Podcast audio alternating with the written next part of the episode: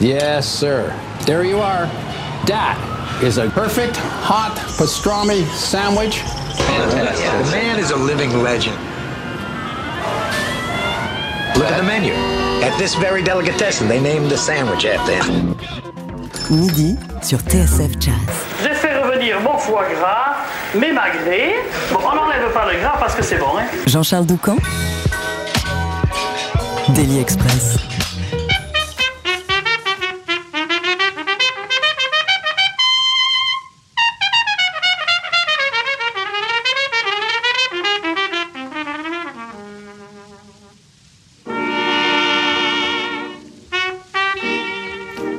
Célèbre le génie Louis Armstrong toute la semaine sur TSF Jazz à l'occasion de l'anniversaire de sa disparition. C'était il y a 50 ans jour pour jour, le 6 juillet 1971, au terme d'une vie et d'une carrière qui a profondément influencé tout ce qui a suivi. Le bebop, le rhythm and blues, Hendrix, le hip-hop, tout découle d'Armstrong, comme va nous l'expliquer en deuxième partie d'émission l'historien américain Ricky Riccardi.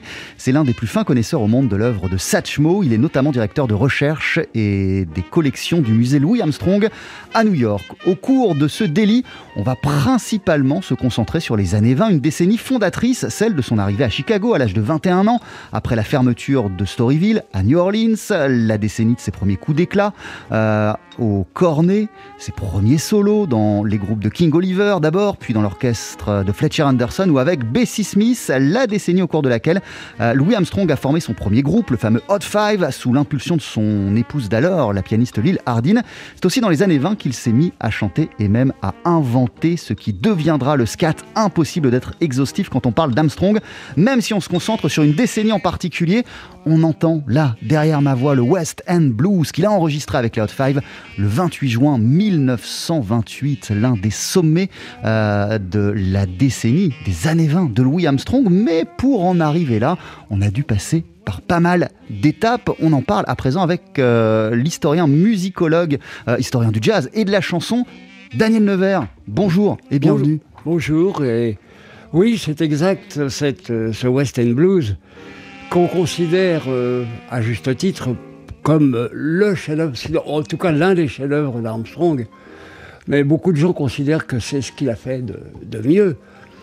Eh bien, euh, pour en arriver là, il lui a fallu un petit moment, il lui a fallu quand même euh, s'aguerrir, il lui a fallu jouer avec, euh, y compris euh, dans des postes qui n'étaient pas toujours euh, très, très passionnants, certains accompagnements de chanteuses, de chanteuses qui n'étaient pas très... Je parle pas de Bessie Smith. Bien sûr mais qui n'était pas toujours extraordinaire. Donc, euh, eh ben, tout ça lui a fait euh, une, une, très bonne école. Sur, surtout qu'avant, à la Nouvelle-Orléans, euh, et puis à Saint-Louis aussi, puisqu'il jouait sur les bateaux, les grands bateaux à aube, déjà, il avait un poste important. Euh, Daniel Nevers, en quoi ce morceau, pour rester quelques instants sur le West End Blues, euh, nous présente, nous montre, nous fait entendre un musicien complètement accompli? Ah, euh, je, je, pense qu'il a, il est passé déjà par plusieurs étapes, ça c'est certain. Là, il est à la fois en train de réaliser une certaine idée de la musique néo-orléanaise, dans, sa perfection et en même temps de la larguer, de passer à autre chose. Après euh, cette séance de, de, fin 28, en 29, euh, il aura une toute autre euh, carrière avec les grands orchestres.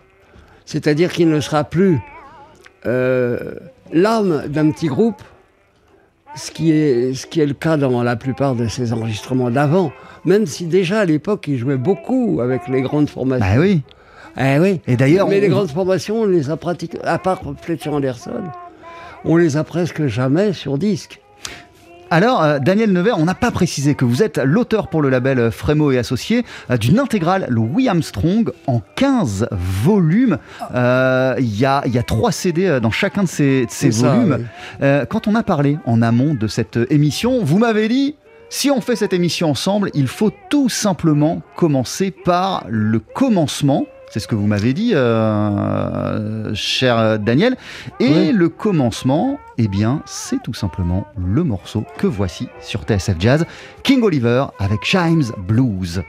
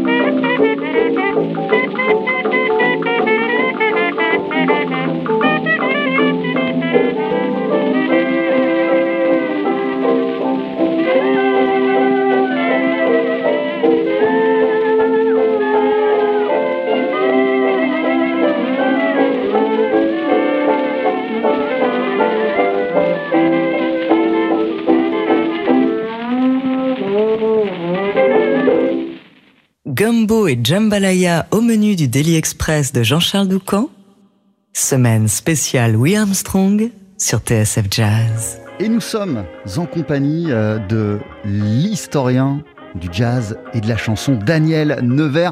Je le disais euh, juste avant qu'on écoute ce titre de King Oliver, vous avez signé euh, une intégrale Louis Armstrong en 15 volumes jusqu'à présent, qui est sorti chez Frémo Associés. Euh, vous allez jusqu'à l'année 1949, Là, donc pour- on est loin d'avoir fait le tour de tout Louis avec, euh, avec Pour, cette... pour l'instant, on en est au moment où il est sacré euh, roi des Zoulous à la Nouvelle-Orléans. Au début de. C'est le Mardi Gras, c'est la, la fête là-bas et c'est le, le début de l'année euh, 49. Mais alors là, on vient d'entendre quelque chose d'historique, quelque chose de fabuleux. Le premier solo de Louis au cornet euh, dans le groupe de King Oliver. Nous ça. sommes en avril 1923. Ouais. Quand vous entendez ça, euh, Daniel Nevers, euh, qu'est-ce que vous vous dites? C'est quoi le tour de force de ce Ben, morceau? je, je trouve qu'il est très réussi. Dans, euh, tous, les, tous les King Oliver, il y a- on connaît 37 faces. Elles ne sont pas toutes aussi réussies, mais celle-ci Comme euh, aussi Canal Sweet Blues et quelques autres. Et, ce qu'il y a d'étonnant, c'est que tous ces musiciens, pas seulement Louis, mais euh, Johnny Dodds à la clarinette, son épouse qui jouait le carillon euh, au a entendu, ouais, ouais. Juste avant le solo, euh, n'avaient jamais enregistré, jamais mis les pieds dans un studio d'enregistrement. Tous, ce sont leurs premiers disques, celui des, des 5 et 6 avril 23.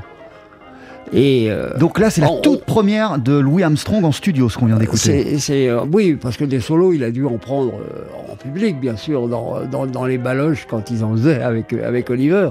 Parce que c'était pas des concerts, hein, c'était, c'était le dancing. Et évidemment, Oliver, lui, aimait bien se reposer. Il avait 38 ans, hein, c'était pas un vieux monsieur, mais il aimait bien se reposer un peu sur le petit jeune, quoi. Et le petit jeune, c'était Louis. C'était Louis. Qu'on entend exposer un, un premier solo, et vous me disiez quand on l'écoutait, mais c'est déjà de la dentelle. Ah oui, c'est par rapport à Oliver, le- qui a enregistré le lendemain, lui, son propre solo. Il est plus raide, il est, il est très beau aussi, mais il est plus raide. Tandis qu'Armstrong, euh, il fait déjà le dentelier. Quoi. eh oui, Euh, enregistré donc à Chicago pour quelle firme? Euh, pour la, une, une maison qui était de, de taille moyenne, Janet. Par la suite, ils ont enregistré aussi pour Columbia, pour OK.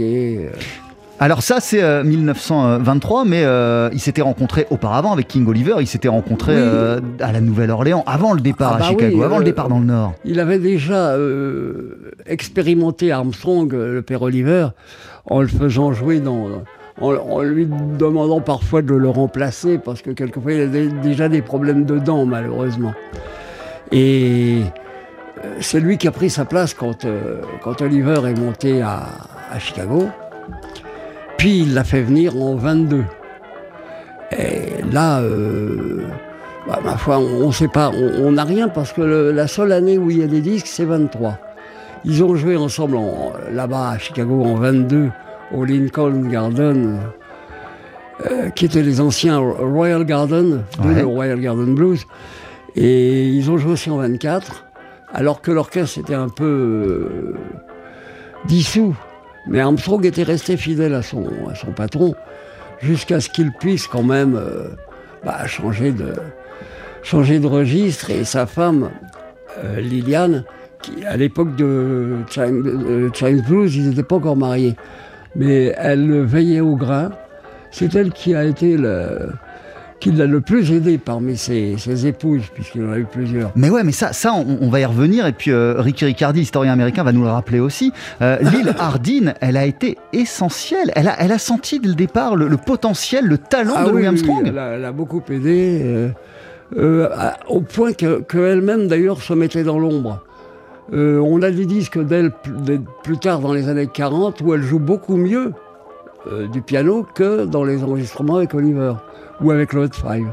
Euh, quelle euh, relation Louis Armstrong entretenait-il avec King Oliver? Parce que très vite, arrivé à Chicago, il va le quitter pour, euh, pour, pour voguer vers d'autres aventures. Alors c'était quoi? C'était un, besoin d'émancipation, d'expérimenter autre chose? ah, Bah oui, puis Liliane, encore une fois, veillait au grain. quoi. C'est sûr que lui, il serait volontiers resté à un moment, puisque c'était le seul à être de l'ancienne formation à être resté. Et euh, elle a insisté pour qu'il parte à New York. Il venait d'avoir, après avoir joué un petit peu à droite et à gauche à Chicago, il venait d'avoir une proposition de Fletcher Anderson, qu'on appelait le Paul Whiteman noir, à tort ou à raison. Euh, mais comme Paul Whiteman était très aimé en Amérique, c'était plutôt euh, bénéfique, mais comme il était par la suite détesté des critiques et des amateurs de jazz, on ne sait pas. Et en tout cas, Armstrong a beaucoup influencé Oliver, euh, Anderson et ses arrangeurs, Don Redman, euh, Charlie Dixon, et puis aussi quelques jeunes musiciens qui étaient dans l'orchestre comme Coleman Hawkins. Alors justement, euh, Daniel Nevers, là encore, quand on préparait l'émission, euh, lorsqu'on a abordé ensemble la période de Louis au sein de l'orchestre de Fletcher Anderson, vous m'avez dit, vous m'avez dit, faut absolument, absolument qu'on passe le morceau que voici sur TSF Jazz, Shanghai Shuffle.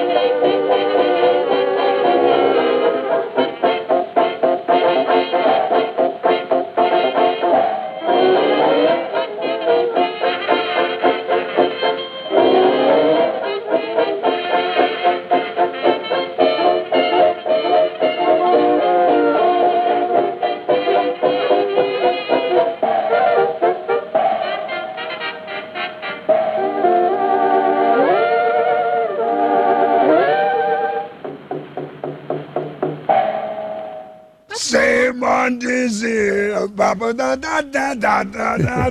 Oh yes. Ah, La voix de Louis Armstrong, mais Louis Armstrong qu'on a surtout entendu auparavant faire des merveilles en 1924 au sein de l'orchestre du pianiste Fletcher Henderson avec le morceau Shanghai Shuffle que Oui. vous voyez, que je vous entendais siffler à la note près, Daniel Ah, Nevers. Oui, bah, celui-là, on le connaît bien. C'est. Euh, C'était la mode à l'époque de l'orientalisme, enfin en, en Occident bien sûr, de l'orientalisme de pacotille et surtout d'ailleurs euh, plutôt l'extrême orientalisme, c'est-à-dire la Chine, le Japon, toutes ces choses-là. Il y a beaucoup de morceaux, qui- des, de morceaux de danse populaires euh, qui, qui font allusion d'une manière assez ah, parodique, quoi. Ouais. Ouais, mais euh, dans celui-là, euh, Coleman Hawkins racontait, euh, une vingtaine d'années plus tard, que quand il le, jou- il, il le jouait au dancing, euh, s'il était en forme, il pouvait prendre une douzaine de chorus à la suite. Et que les gens étaient littéralement fous. Ils arrêtaient même de danser pour l'écouter. Tellement c'était bluffant, hallucinant. Ah oui. Ce que les gens feront euh, des années plus tard avec, euh, avec les génies du bebop. Oui, C'est-à-dire aussi. ils s'arrêteront pour écouter les Oui, solos oui, de oui, Parker. c'est- ça, oui, ah bah, c'est exact, c'est la même chose. Avec les grands solistes, ça, on finit toujours par y arriver. Et, et alors, qu'est-ce qu'on peut dire euh, de ce solo euh, que prend euh, Armstrong, là encore totalement hallucinant? Ah bah là, là, c'est Là, le- sur ce qu'on a entendu. Hein. Là, c'est le swing. Justement, ce qui précède, c'est assez, assez bidon, il faut bien le dire. Et d'un seul coup, il y a une cassure, il allume la lumière et, il se met à swinguer. Alors que dans l'orchestre, quasiment personne, sauf peut-être le tromboniste, ne, swingait. Y compris Hawkins, d'ailleurs, qui, disait qu'il il pensait qu'il n'y arriverait jamais. Il y est arrivé par la suite, on le sait, mais non, c'est vraiment une, très belle époque. Alors, euh, sinon, les. Bah, ça, dépend, ils jouaient un peu de tout aussi au dancing. Et ça. On leur faisait enregistrer certains morceaux qui étaient leurs chevaux de bataille, mais pas toujours. Il y avait des chansonnettes à la mode qui sont absolument euh, banales. Et il y avait aussi des valses. Mais il n'y en a pas en disque. Il y avait des. Armstrong aimait beaucoup Verdi, l'opéra, il s'amusait quelquefois à jouer à sa manière euh, euh, certains thèmes, euh, je sais pas, du Trouvert ou de. Ou alors aussi Carmen, des choses comme ça. Qu'est-ce qu'on peut dire de cette période euh, de Louis Armstrong au sein de l'orchestre de Fletcher Anderson? Combien de temps il a passé chez Fletcher Euh, déjà? À peu près un an. À peu près un an. Euh, là encore, c'est une période qu'il met à profit pour, pour parfaire son art. Ah oui. Et puis d'un au- d'un autre côté, pour montrer aux autres ce comment il faut faire. Y a, Don Redman disait que. Mais c'est quoi C'est intuitif chez Ah, lui? Bah oui, sans doute. Oh, il a quand même appris, hein. mais disons par rapport aux autres. Et puis Oliver l'a beaucoup aidé quand même. Hein, seulement il a raffiné le style oliverien, quoi. Mais euh, euh, Don Redman raconte que quand il est arrivé, il avait des grosses godasses de, de, de- vraiment le, pays, le, le paysan, euh, des grosses godasses d'agents de police qui, qui faisaient marrer tous les petits jeunes qui, qui étaient en, smoky, en tuxedo. Et puis euh, au bout de huit jours, tout le monde s'était payé une paire de grosses godasses, tous les musiciens. Ah ouais, d'accord. Donc il indiquait la tendance. Ah oui, oui. Pas seulement euh, en termes de comment faut swinguer ou Oui, comment oui, faut oui. prendre un solo, d'une manière générale. Euh, après Fletcher Anderson euh, et avant de fonder le Hot Five, euh, il y a eu plusieurs collaborations avec euh, d'autres artistes. On va pas tous euh, les Bah oui, citer. parce que à l'époque, euh, les studios d'enregistrement euh, se trouvaient qu'à New York, euh, un peu à Chicago à partir de 22. Mais euh, il y a eu, euh, il y avait beaucoup de chanteuses, de chanteurs qui, qui demandaient à être accompagnés. Alors, Et notamment, notamment euh, Daniel Nevers, la chanteuse que voici, Oui, euh, c'est Bessie Smith avec qui, le qui Saint donne euh, Blues. l'une des plus belles versions, je pense, de Saint Louis Blues. Eh ben on l'écoute.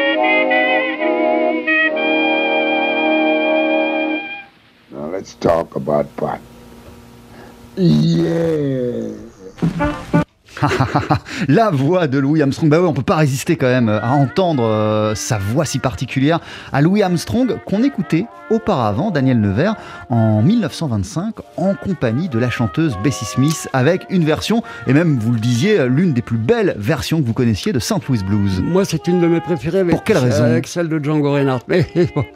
Euh, bah, euh, D'abord parce que ça n'est pas seulement, un, euh, il le fait dans plusieurs morceaux d'ailleurs, un simple accompagnement. Là, c'est vraiment euh, un dialogue complet, euh, d'égal à égal. Quasiment d'égal à égal. Ah oui, Et lorsque Bessie Smith vient chercher euh, Louis Armstrong, elle est consciente qu'elle elle, elle veut son talent et elle veut. oui, ça c'est sûr. Bien qu'elle ait, eu une préférence pour un autre trompettiste qui était Joe Smith, Ouais. mais enfin, elle savait qu'Armstrong, c'était le nec plus ultra. Pour, pour être accompagné, c'était merveilleux. D'ailleurs, il, il y a eu quand même deux séances. Et celle-ci est la dernière acoustique, euh, d'après l'enregistrement mécanico-acoustique. Et elle est très bonne pour, euh, bah, pour cette technique qui est quand même ancienne. Alors, euh, à cette euh, époque-là euh, de l'enregistrement du St. Louis Blues avec Bessie Smith, il appartient encore à l'orchestre de Fletcher Anderson. Ah oui. Et puis, c'est un, musicien de session qui joue avec plein de monde. Oui, bah, à, à- à Il la, joue avec Clarence Williams. à la- à la demande, il en- non, il joue pas, il enregistre. il enregistre avec Clarence Williams, avec Maréné. Parce que Clarence Williams n'a pas d'orchestre Oui, oui, oui. régulier.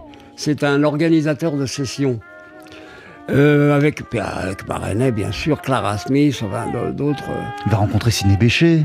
Euh, bah, Béchet le connaissait. Il le connaissait, mais ils vont se Mais- retrouver. Mais, Béchet avait euh, la- la- le même statut euh, que lui avec Clarence Williams. Il était, il était demandé. À l'époque, Béchet jouait chez Duke Ellington. Alors, vous allez rester avec nous, euh, Daniel Nevers. On va continuer euh, dans Daily Express à explorer les années 20 de Louis Armstrong. D'ici quelques minutes, on sera en ligne avec un, un historien euh, américain, l'un des plus fins connaisseurs de l'œuvre d'Armstrong à travers le monde. Il s'appelle Ricky Riccardi. Il est directeur de recherche au musée Louis Armstrong à New York. Il est dingue de Louis Armstrong depuis qu'il a 15 ans et il nous a accordé un entretien qu'on va entendre juste après la pause. Vous restez avec nous Oui. et on continue, Oui, on conclut après cette, cet entretien? Alors, on ira jusqu'à la fin des années 20. on va essayer, on va essayer. À tout de suite. 12h-13h, Daily Express sur TSF Jazz. Aujourd'hui, moule marinière, foie gras, caviar, cuisses de grenouille frites ou alors tarte au poireau. Jean-Charles Doucan. Venez-t'en.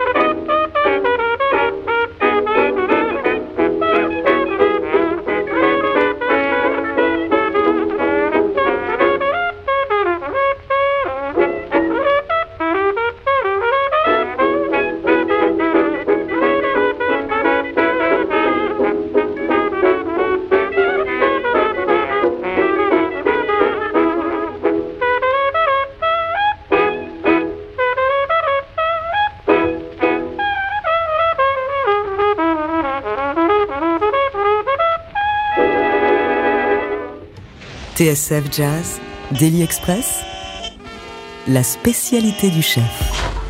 C'est l'un des plus fins connaisseurs de Louis Armstrong à travers le monde. Il est directeur de recherche au Louis Armstrong House Museum de New York, directeur de collection, auteur également de plusieurs, ouvrages récemment, euh, The Earth Full of Rhythm, The Big Band Years of Louis Armstrong. On est à présent en ligne avec Ricky Ricardi et ensemble on continue dans Daily Express à évoquer les années 20 de Louis Armstrong. Bonjour Ricky, merci d'être avec nous. Hello.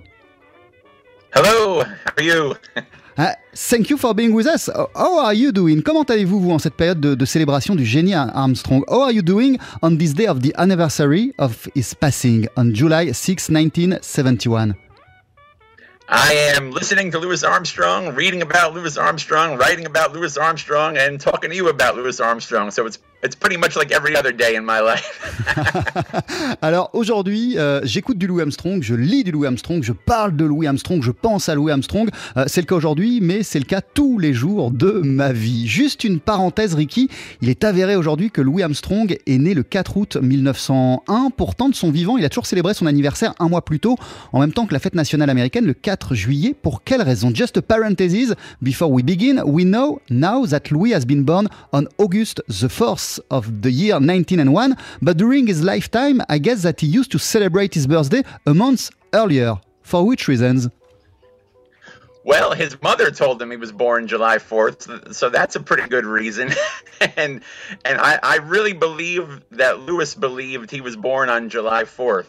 They they did find a baptism certificate that said August 4th, but I don't think Lewis uh, knew anything about August 4th. I think he truly believed he was born July 4th, and that's why I celebrate him on July 4th. I also celebrate him on August 4th too, just to be Alors sa maman, sa mère, Louis Armstrong, lui a dit qu'il était né le 4 août, euh, le 4 juillet 1901.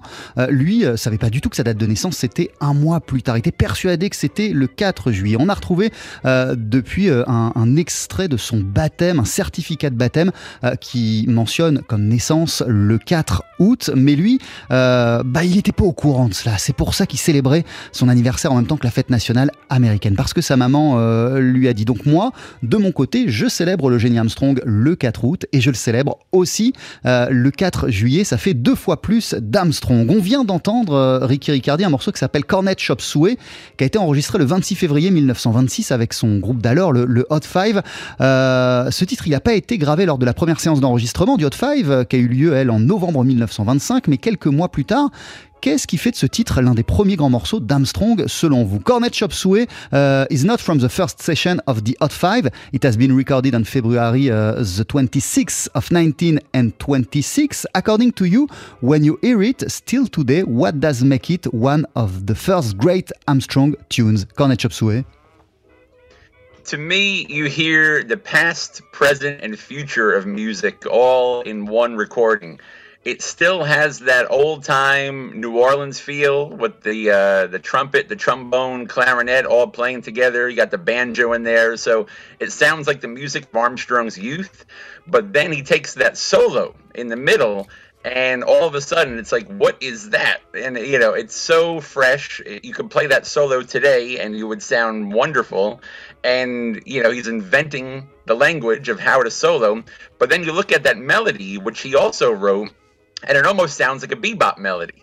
and so he's predicting the future of modern jazz, and he's setting up future soloists like Charlie Parker and Jimi Hendrix and people like that. And he's also playing the, the music of New Orleans, where he was born. So it's a little bit of everything, all in three minutes. Everything you need to know about the 20th century of music. Voilà, en fait, ce morceau dure 3 minutes à peu près et il y a le passé, le présent et l'avenir de la musique qui sont conclus, euh, qui sont euh, constitués dans ce, dans ce titre. Il y a la tradition de la Nouvelle-Orléans, il y a euh, en première ligne la trompette, le trombone, la clarinette, il y a le banjo et en même temps au milieu, il y a une improvisation, un solo de Louis Armstrong qui est fabuleux et qui amorce tout ce qui va arriver. Charlie Parker, Jimi Hendrix, absolument tout et en même temps euh, il y a une mélodie qui est très très forte. Moi, je dirais que ce titre, Cornet Chop Suey, il contient tout ce qu'on a besoin de savoir sur la musique du XXe siècle. Tout ce que le XXe siècle a porté en germe se trouve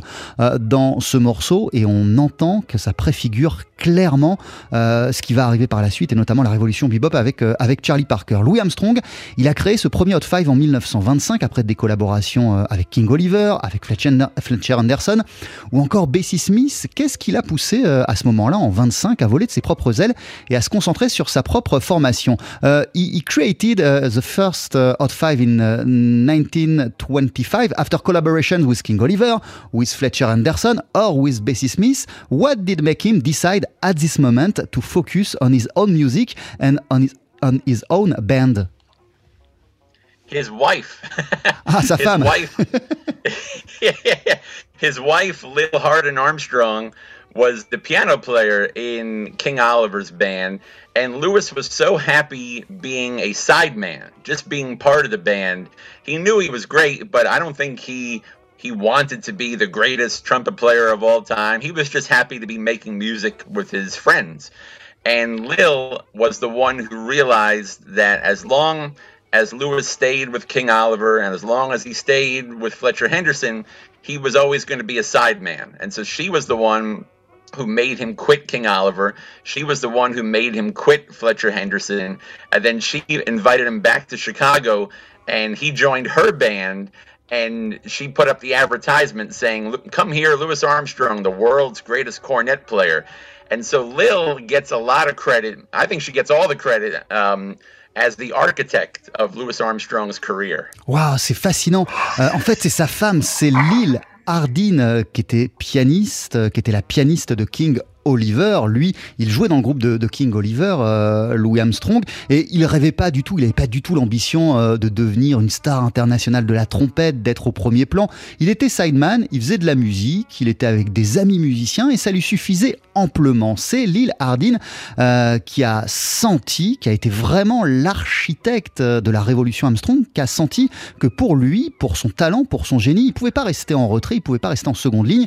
Il fallait absolument qu'il se concentre sur ses propres morceaux. Elle lui a proposé euh, de venir à Chicago. Elle l'a convaincu de quitter King Oliver, de quitter Fletcher Anderson et de venir le rejoindre euh, à Chicago où elle se produisait elle avec son groupe. Et alors, euh, elle a eu l'idée de cette publicité pour annoncer sa venue, de présenter Louis Armstrong comme le plus grand trompettiste de tous les temps. Et c'est comme ça que ça a commencé.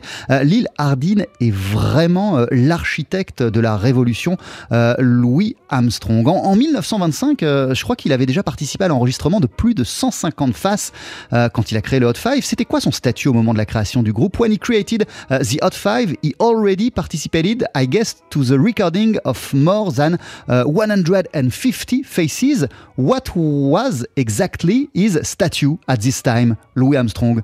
A rising star, a big star, He was uh, a rising star, I would say. Anytime he appeared on a record, the record was immediately made better. so those those recordings he made with Fletcher Henderson, with Bessie Smith, with Sidney Bechet, um, they were all wonderful recordings, and, and we listen to them today, and we know that you know he was a genius. But his name wasn't on those records. So if you bought those records anywhere around the world, um, you would see Fletcher Henderson's name, you would see King Oliver's name, you would see Bessie Smith's name. You wouldn't see Louis Armstrong's name. So his name does not appear on the label of a record until the Hot Five. So the Hot Fives is really what pushed him into stardom. He was always a wonderful musician, and those early records he made still hold up as some of his finest, but the world did not know what was to come just yet. Ouais, voilà. Euh, il était un, talent en devenir euh, lorsqu'il a créé le Hot Five. C'était euh, ce qu'on appelle une rising star, hein, un, musicien au talent prometteur. Et d'ailleurs, quand on écoute aujourd'hui les enregistrements de King Oliver, de Fletcher Anderson ou encore de Bessie Smith, on se rend compte à quel, on se rend compte à quel point c'était un musicien plein de talent. Ses interventions, elles sont bluffantes, elles sont fabuleuses. Mais si vous mettiez ces enregistrements n'importe où dans le monde, il n'y avait pas le nom de Louis Armstrong qui apparaissait. Il y avait le nom euh, des musiciens suscités. Il y avait Bessie Smith, Fletcher Anderson, euh, King Oliver. Le nom d'Armstrong n'était jamais cité. Euh, donc il a fallu qu'il crée, lui, sa propre formation pour que le nom d'Armstrong puisse s'imposer. Euh, il était une rising star, euh, Ricky Riccardi. Euh, ce qui l'a fait rentrer définitivement dans une nouvelle dimension, euh, ça a été lorsqu'il s'est mis à chanter. À quel moment c'est arrivé et qu'est-ce que ça a changé à sa carrière à, Louis Armstrong euh, de, de, de chanter? He was a rising star. Uh, what make him become a, a, great star uh, has been notably the way he began to sing and he began to sing uh, in the 20s when exactly and what did it change the, the, the, the, the, minute where he began to sing Well, the, the same day he recorded Cornet Chop Suey, he recorded a song called Heebie Jeebies. And on that song, the the story he always told, which may or may not be true, he was singing the words, the lyrics, and he dropped a piece of paper. And instead of stopping the recording, he began using his voice like an instrument, making all these nonsense sounds. And there was no name for that, but when the record was over, they decided to call it scat singing. And so that recording of Heebie Jeebies was um, the one that really made scat singing popular. But Lewis's entire vocal on that recording is so much fun. You know, he's he throws in a, a sweet mama. He's swinging just as hard with his voice as with his instrument. And this was at a time when pop singing in America was very uh, bland. For, for you know, it was very. Uh, it, it did not swing. I'll put it that way. And so this is what makes Louis Armstrong so important. What makes these Hot Five recordings so important is he simultaneously changes the way people play music with their instruments and he changes the way people sing. It's unbelievable. Au début euh, de cet entretien, on a entendu euh, Cornet Chop Suey qui a été enregistré euh, en 1926, en février 1926. Lors de la même session d'enregistrement, Louis Armstrong a aussi gravé un morceau qui s'appelle Jeebies. Et il y a un- un- une légende autour de ce titre, je ne sais pas si elle est vraie, mais la légende raconte que lorsqu'il l'a enregistré, la feuille de papier s'est envolée, il l'a perdu, qu'il avait plus les paroles en tête de Jeebies et qu'il a commencé à, avec sa voix à marmonner euh, des choses. Euh, il a commencé à, continuer à faire la mélodie avec euh, sa voix et ça a été en vérité l'acte de naissance du scat. Les gens l'ont catégorisé comme ça, la première intervention chantée de Louis Armstrong, un peu par accident.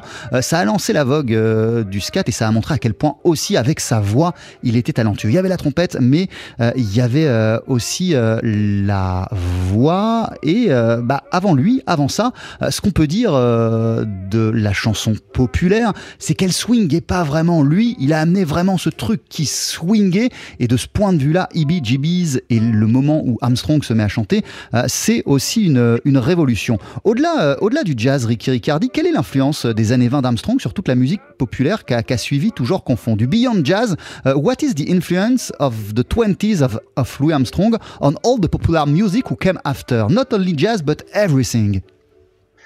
That's the amazing thing about these recordings is Armstrong did influence more than jazz. You can follow his innovations in the 1920s and they lead you to swing music, they lead you to bebop and modern jazz. They lead you to rhythm and blues, to rock and roll.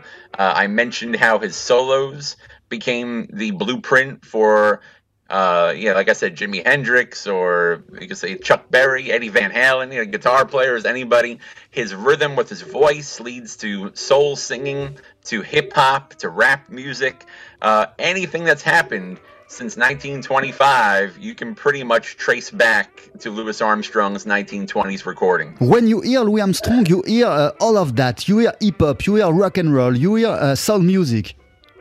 I do. I hear it all. Yeah, I think he's he's much bigger than just a jazz artist. He's the most influential musician of the 20th century. Ouais, il y a des innovations euh, chez Louis Armstrong qui préfigurent tout ce qui va suivre. C'est en ça que son influence, en tout cas l'influence de sa musique dans les années 20, se fait ressentir dans tout ce qui a découlé. Absolument tout le reste. Ces innovations de prendre des solos, euh, ça va conduire plus tard à la création du bebop, qui va lui-même conduire à la création d'autres courants du jazz. Euh, le fait qu'il chante, ça va conduire à la création du rhythm and blues, puis après du rock and roll, puis euh, de la soul music, puis du hip-hop.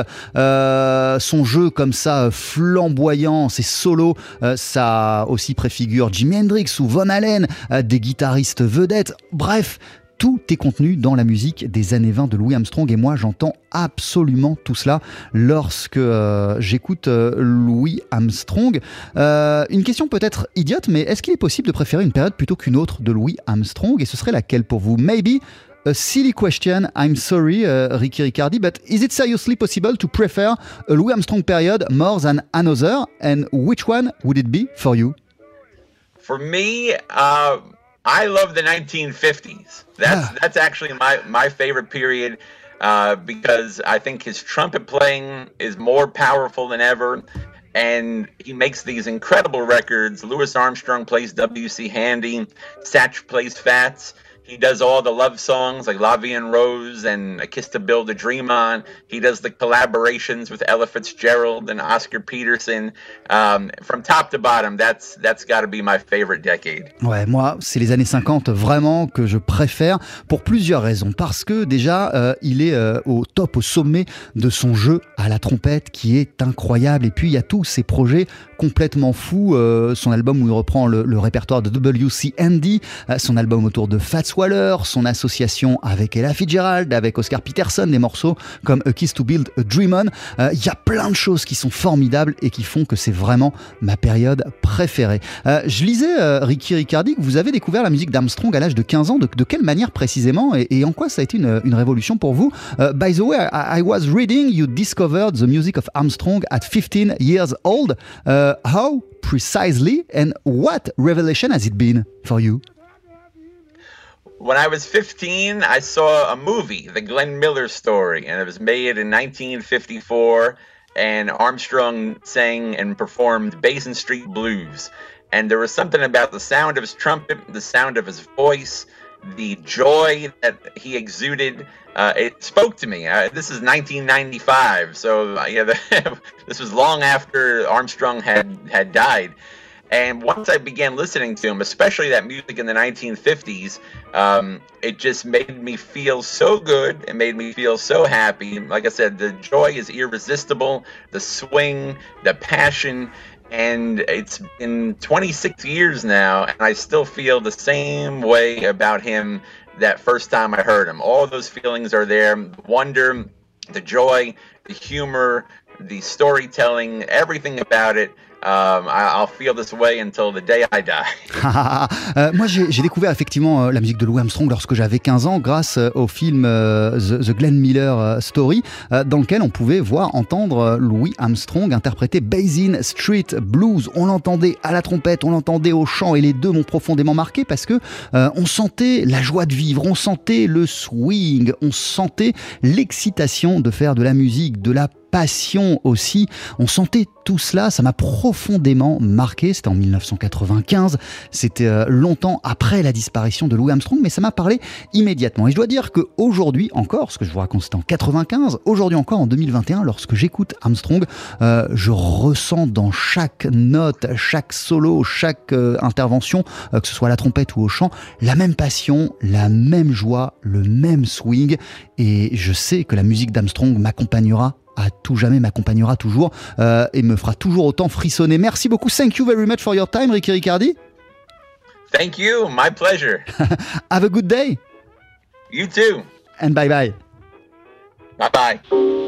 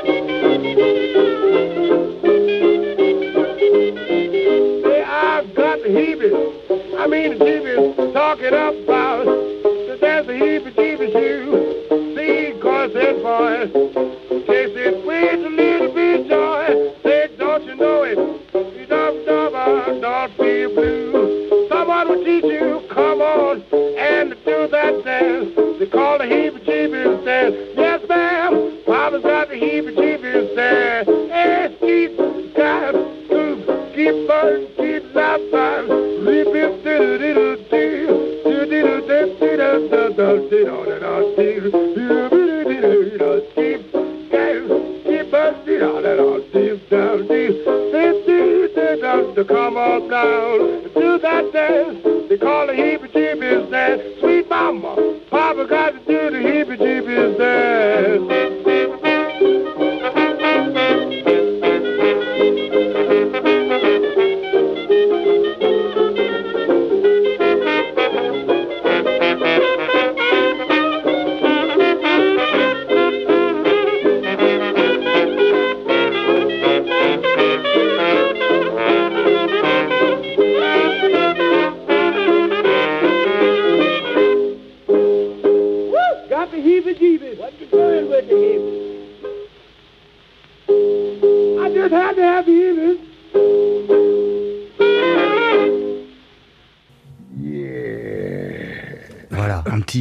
le plaisir. On vient d'entendre Ibi Jeebies enregistré par le Hot Five, le tout premier groupe de Louis Armstrong, en février 1926. Et nous sommes toujours en votre compagnie, Daniel Nevers. Il y a des milliards de choses à raconter. On n'a plus Oui. beaucoup de temps, Bah oui, euh, malheureusement. Euh, la force de ce Hot Five pour vous, c'est quoi? De cette première période du Hot Five, de son tout premier groupe? Bah, c'est un groupe de studio, hein, ça n'est pas un groupe régulier. Euh, ils n'ont jamais joué en public, sauf une nuit euh, spéciale euh, pour la radio. Mais sinon, euh, bah, ce qu'il y avait de particulier, c'est que c'était une bande de copains. Là, tout le monde connaissait tout le monde. On peut rappeler le, le- le nom des membres du Hot Five? Bah, Il y a Akidori au trombone. euh, Johnny Dodds. Avec qui Armstrong a joué à la Nouvelle-Orléans. Il y a Johnny Dodds à la clarinette. Euh, Il y a son épouse. Lil Hardin. Lil Hardin. Ah, le, le banjoïste, qui est un des meilleurs euh, banjo-guitare, euh, John Saint-Cyr. Euh, avec le Hot Seven en 27, il y aura en plus un joueur de tuba et puis euh, le, le frère, le jeune frère de, de Johnny Dodds, Baby Dodds, à la batterie. Donc, euh, En tout cas, je- lorsqu'il s'exprime dans ses premières années sous son nom, euh, Louis Armstrong, c'est dans des petites formations, c'est pas des ça, orchestres. oui, oui. Alors qu'en réalité, il joue déjà en grand orchestre. Hein, depuis Fletcher Anderson, il ne joue quasiment qu'en grand orchestre. Pour lui, les petites formations comme le Hot 5, puis le Hot 7, puis re le Hot 5, puis il y en aura d'autres. Ah, euh, c'est euh, une manière, c'est une, une- une manière de, de mettre en avant justement Le les, les- All-Star, les solistes. Je, je crois que c'est ce qu'il préférait quand même. hein. Euh, Après, c'était la mode du big band, donc euh, tout le monde en avait. euh, même ceux qui. euh, un type comme Coleman Hawkins, c'est pareil, c'est un soliste, et il a, il a été obligé à un moment de mettre au point un grand orchestre. Euh, c'est ça, c'est les années 30-40. Comment Puis après, euh, après les années 40, au contraire, il fallait des petites formations parce que ça coûtait moins cher. Ah, comment, comment, pour conclure, on, on- on pourrait, si c'est possible, euh, résumer ces années 20, en quoi elles sont fondatrices pour, pour Armstrong, outre le fait, évidemment, que c'est ses débuts et que c'est le, le moment où il, il- il donne ses premiers solos Ah bah c'est le swing, c'est le swing. Jusqu'ici le swing se se dégageait pas encore vraiment.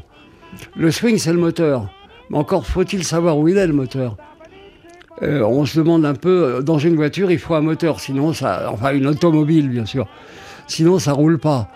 Mais il faut aussi des roues, il faut un, volant, il faut des tas de choses.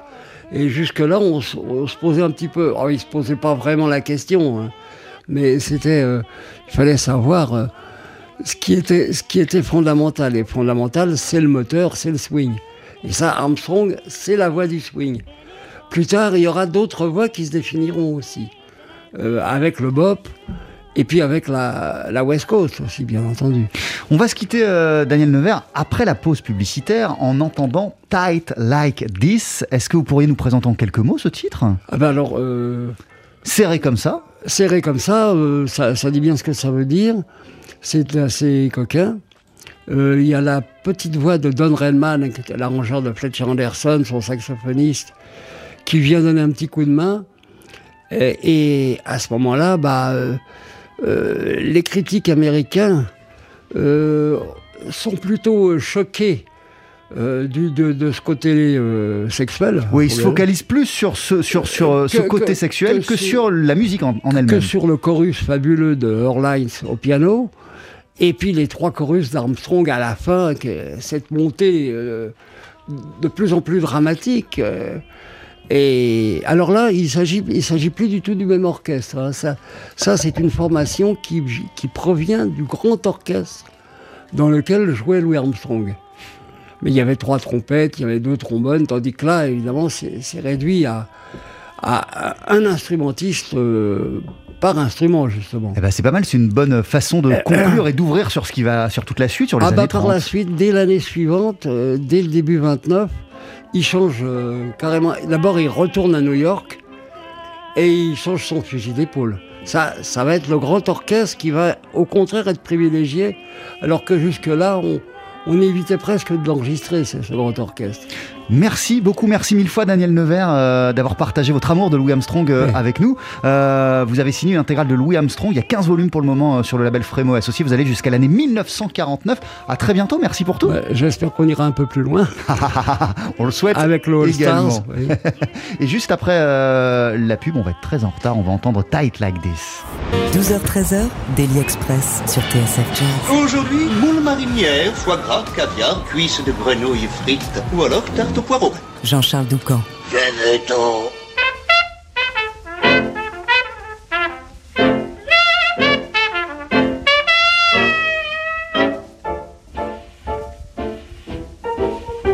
Oh, it's tight like this. No, it ain't tight like that either. I said it is tight like this. Let it be tight like that then.